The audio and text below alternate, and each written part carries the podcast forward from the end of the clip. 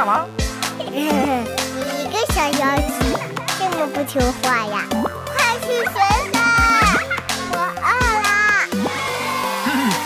太阳对我眨眼睛，鸟儿唱歌给我听。我是一个努力干活还不粘人的小妖精。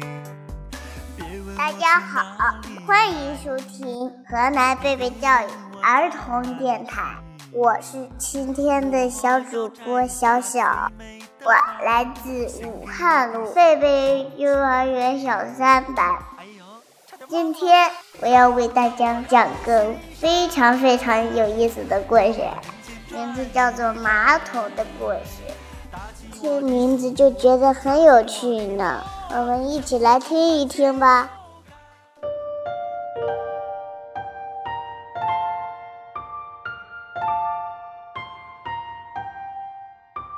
马桶的故事，安德里亚·冯·康尼斯劳文图，苏七七翻译，少年儿童出版社出版。孩子们能用马桶，大点的男孩子和女孩子还能坐在马桶上。马桶是给人用的，大人和小孩都行。动物们从来不用马桶，为什么呢？因为长颈鹿太高了，长颈鹿甚至挤不进卫生间的门。那大象呢？是的，大象从来不会用马桶。如果它坐上去，马桶嘴被压成碎片。大象太重了。狮子是百兽之王，它坐上马桶会以为马桶是它的宝座，它就再也不想下来了。母鸡会以为马桶是它的窝，它会在马桶上一坐三天，等着孵出点什么来。海豹身上太湿了，会从马桶座位上滑下来。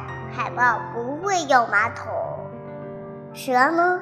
蛇会把马桶当做一头野兽，把它紧紧缠住。虎鲸会以为。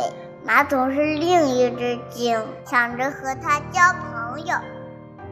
袋鼠跳呀跳呀，永远坐不到马桶上。山羊呢？山羊会用马桶吗？不会，山羊只会把卫生纸吃掉。海狸会把所有的牙刷收集起来，建一座堤坝。海狸不会用马桶。绵羊到哪儿都一起去，他们会把卫生间挤满。绵羊不会用马桶。